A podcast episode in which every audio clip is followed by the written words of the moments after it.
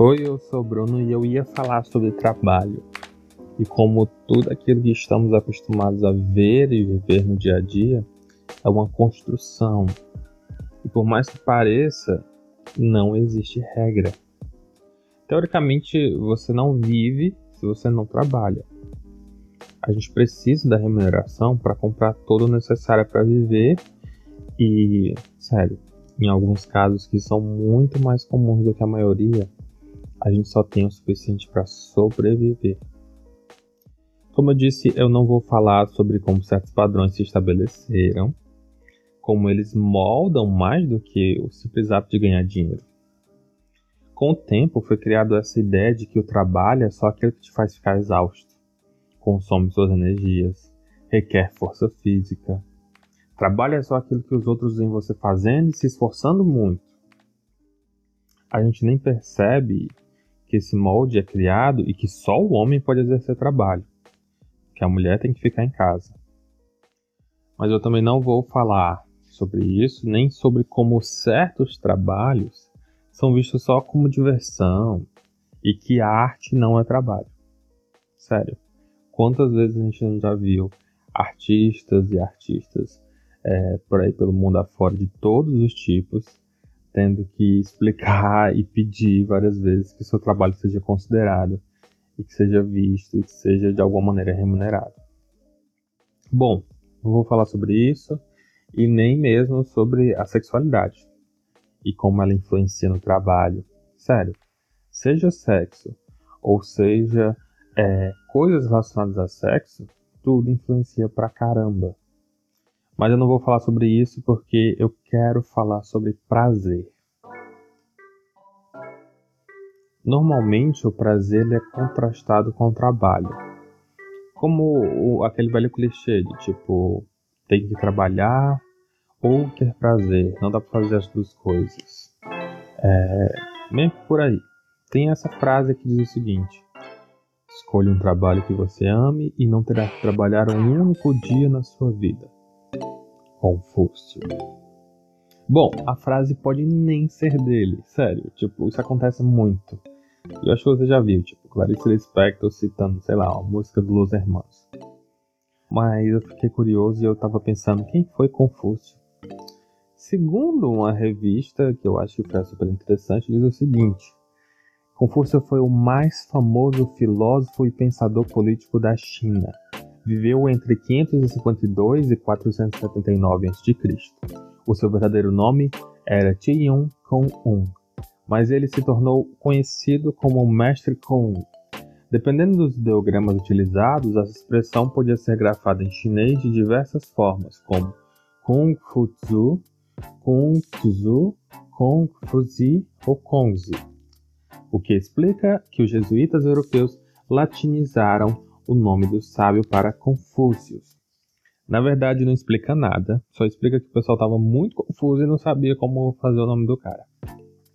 Bom, para continuar, Confúcio, por volta é, do século XVI e XVII, foi quando ele foi latinizado o nome dele, e ele nasceu no norte da China. Adolescentes já chamavam a atenção por ser um estudante exemplar.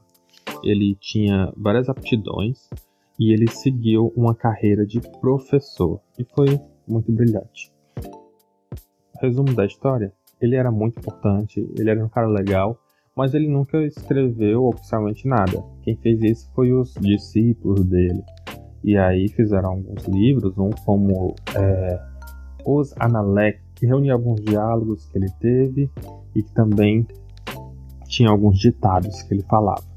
O Confúcio ele ficou tão importante principalmente nos dias de hoje, foi criado toda uma espécie de religião, não é bem religião, mas é meio que um modo de pensar e de, de agir, baseado meio que nas ideias dele, então tem tipo, toda uma regrinha a se viver. E é muito usado também em empresas e tal. Mas eu acho que eu tô me perdendo porque eu não tava falando de Confúcio, né? eu só fiquei realmente empolgado. Ele era um cara interessante. E a gente torce para que a frase seja realmente dele.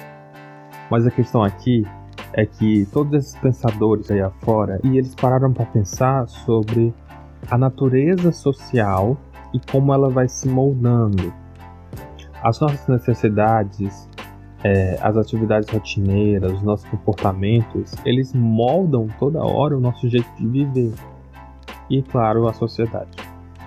Esses pensadores, pessoas importantes, eles se afastaram o suficiente da vivência para refletir sobre ela.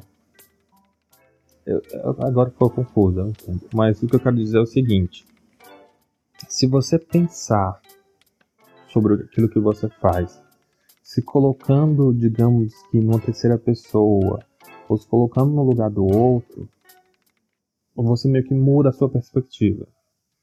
O que eu tô querendo dizer é tipo, imagina eu agora.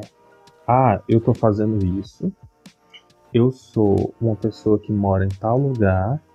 Eu vivo certas coisas e eu cumpro certas atividades para atingir certos objetivos. Ou seja, eu tô me vendo na terceira pessoa. Tô vendo quem eu sou, como eu sou e como eu me comporto. É como se você estivesse buscando ver o seu contexto para ver quais ações você está tomando.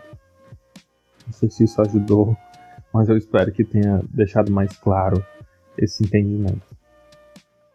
Agora, a questão é: apesar de ser muito confuso, o que eu quero dizer é o seguinte: a gente, certo?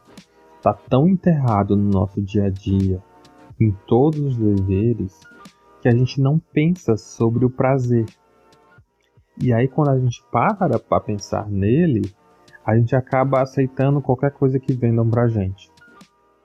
Que eu tô querendo dizer com isso? Tipo, você tá tão ali sufocado na ideia de que, ah, vou realizar meu trabalho, vou realizar minhas atividades, vou fazer tudo que eu tenho que fazer, que quando você tem que, ah, poxa, estou muito cansado, eu queria fazer alguma coisa que eu gosto, queria fazer alguma coisa que me dê prazer.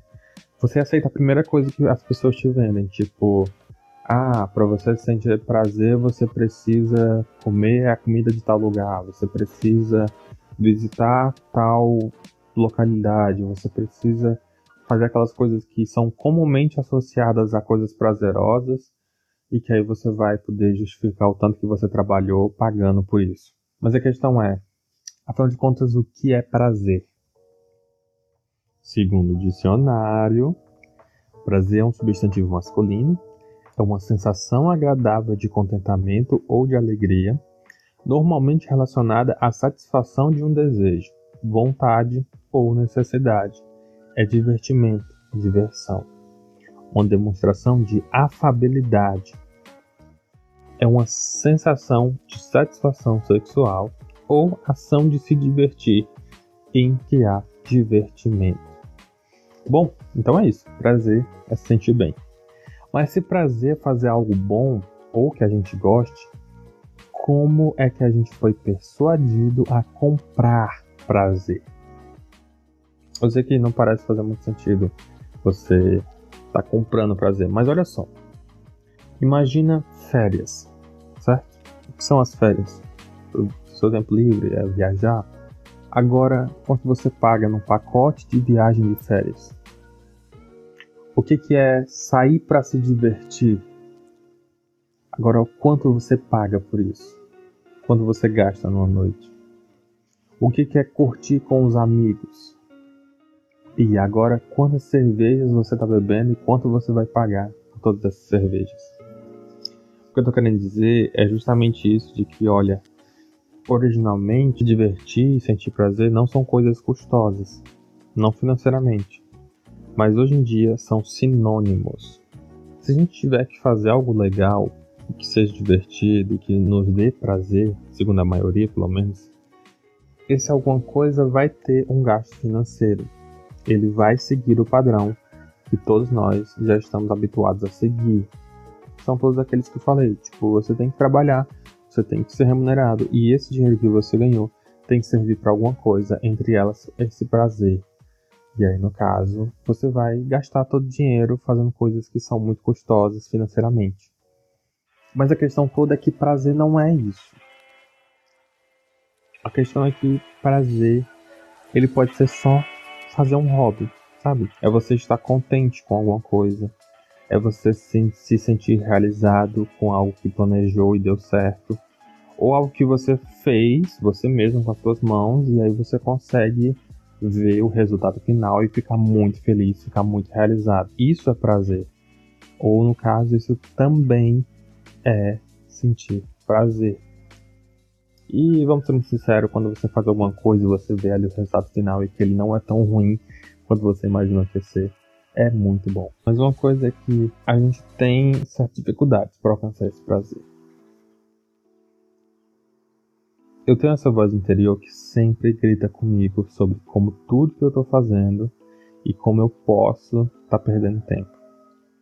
Ou gastando muito tempo, ou então só falhando em relação ao meu próprio tempo. Essa voz interior, ela fala sobre os nossos defeitos e elas aumentam as nossas falhas e elas ficam parecendo tipo enorme e irremediável e são falhas que a gente não pode fazer nada. E isso não é uma exclusividade minha, não sou só eu que pensa assim, não sou eu que passa por isso. Eu sei que muitas pessoas por aí afora elas sentem isso e seja é, com a síndrome do impostor, com depressão, passando por autossabotagem.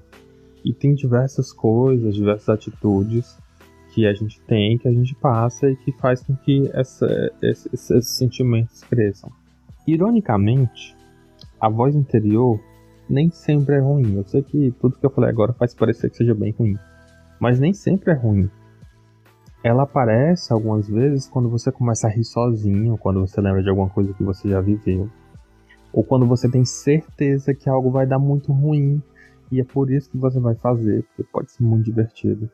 Ou quando o seu coração fica ali apertado porque você sabe que tem alguém precisando de você. A tal voz interior, ela nem toda hora é ruim, e eu espero que você acredite muito nisso, que você pode aprender a dar mais valor, a dar mais ouvidos à parte boa do que a ruim. O que, é que eu tô querendo dizer com tudo isso? É que, de maneira geral, você tem esse, essa espécie de instinto que fica falando ali algumas coisas e normalmente a gente dá muito mais vazão, dá muito mais valor às coisas negativas. Mas eu vi um caso que eu fiquei pensando, poxa, tem como a gente ser melhor do que isso e é até simples. Tem um amigo, e é o meu amigo João, ele me fez pensar sobre tudo isso, sabe? E foi ele quem me fez decidir gravar.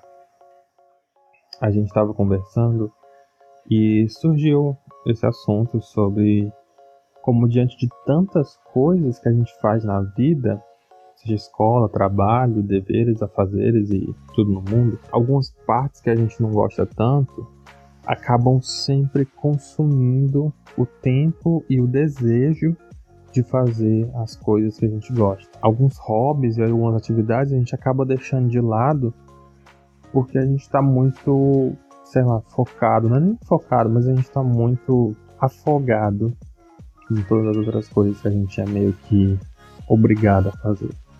Ele, enfim, ele estava me falando que várias vezes ele pensou em desistir do projeto que ele tem. Ele às vezes não tem ânimo, não tem coragem de fazer qualquer coisa, sabe? Mas uma voz interior dentro dele sempre dá uma bronca nele e faz com que ele se lembre como ele sente prazer realizando aquele projeto, como é divertido todo o processo e como no fim ele se sente feliz ao realizar o trabalho que ele queria e que ele se viu capaz de realizar. Ou seja, a voz de interior de João é muito foda. E eu quero comprar uma para mim.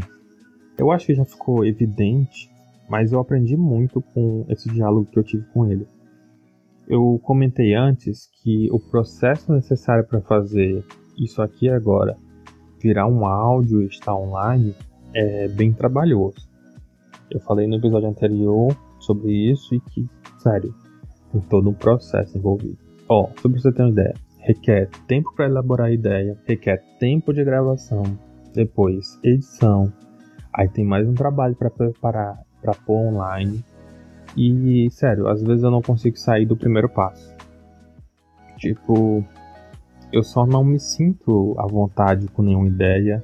Eu não consigo ter tempo para parar para pensar sobre tudo isso, para começar a realizar qualquer coisa.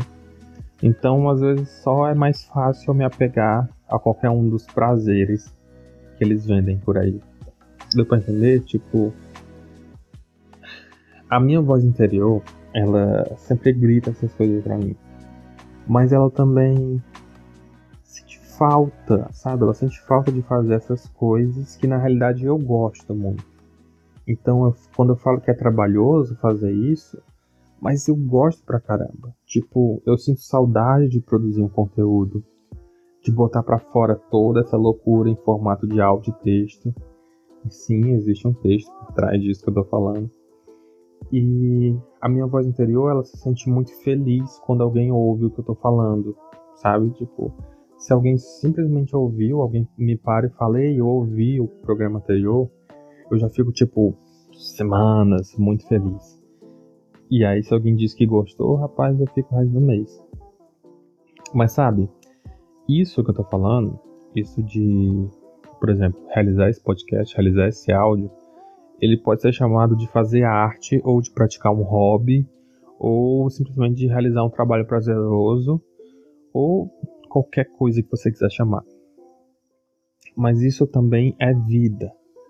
Isso faz parte da vida, assim como o trabalho e a busca pelo prazer. Deu para fazer sentido agora? Deu para amarrar tudo que eu tô querendo dizer até agora? Deu para fazer essa confusão inteira fazer algum sentido? É, existe o trabalho, como eu falei, existe o prazer e a sua busca por, por esse prazer, só que esse prazer não necessariamente precisa ser aquelas coisas que eles te vendem. Pode ser prazer em fazer alguma coisa que você tá afim.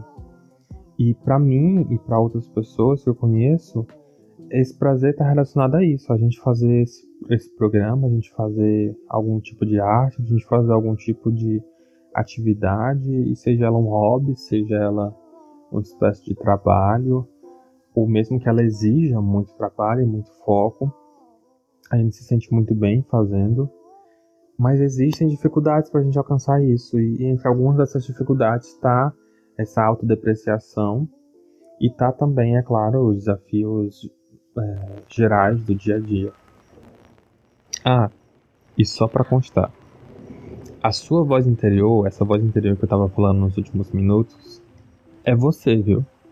Tipo, você pode não chamar ela assim, mas o seu desejo, a sua vontade, a sua alma, sua fé, moral, honra, sua mente, a sua consciência, seja lá o que for que seja, isso é você.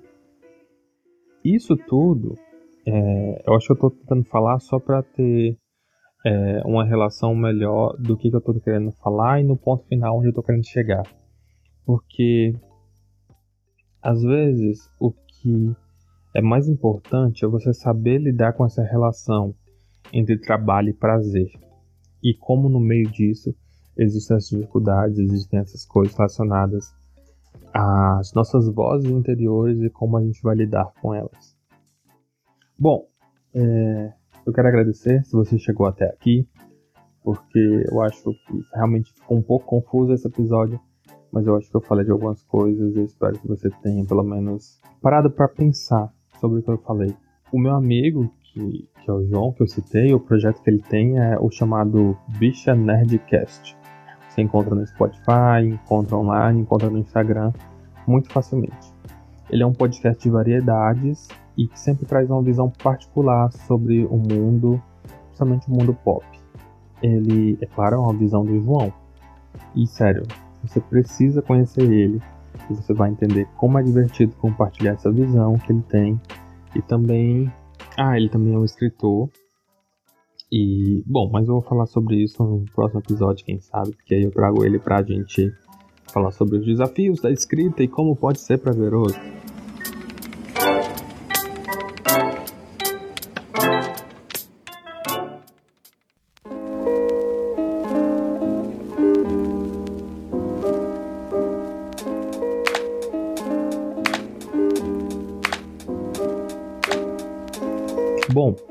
Eu não espero que você concorde com tudo que eu falei.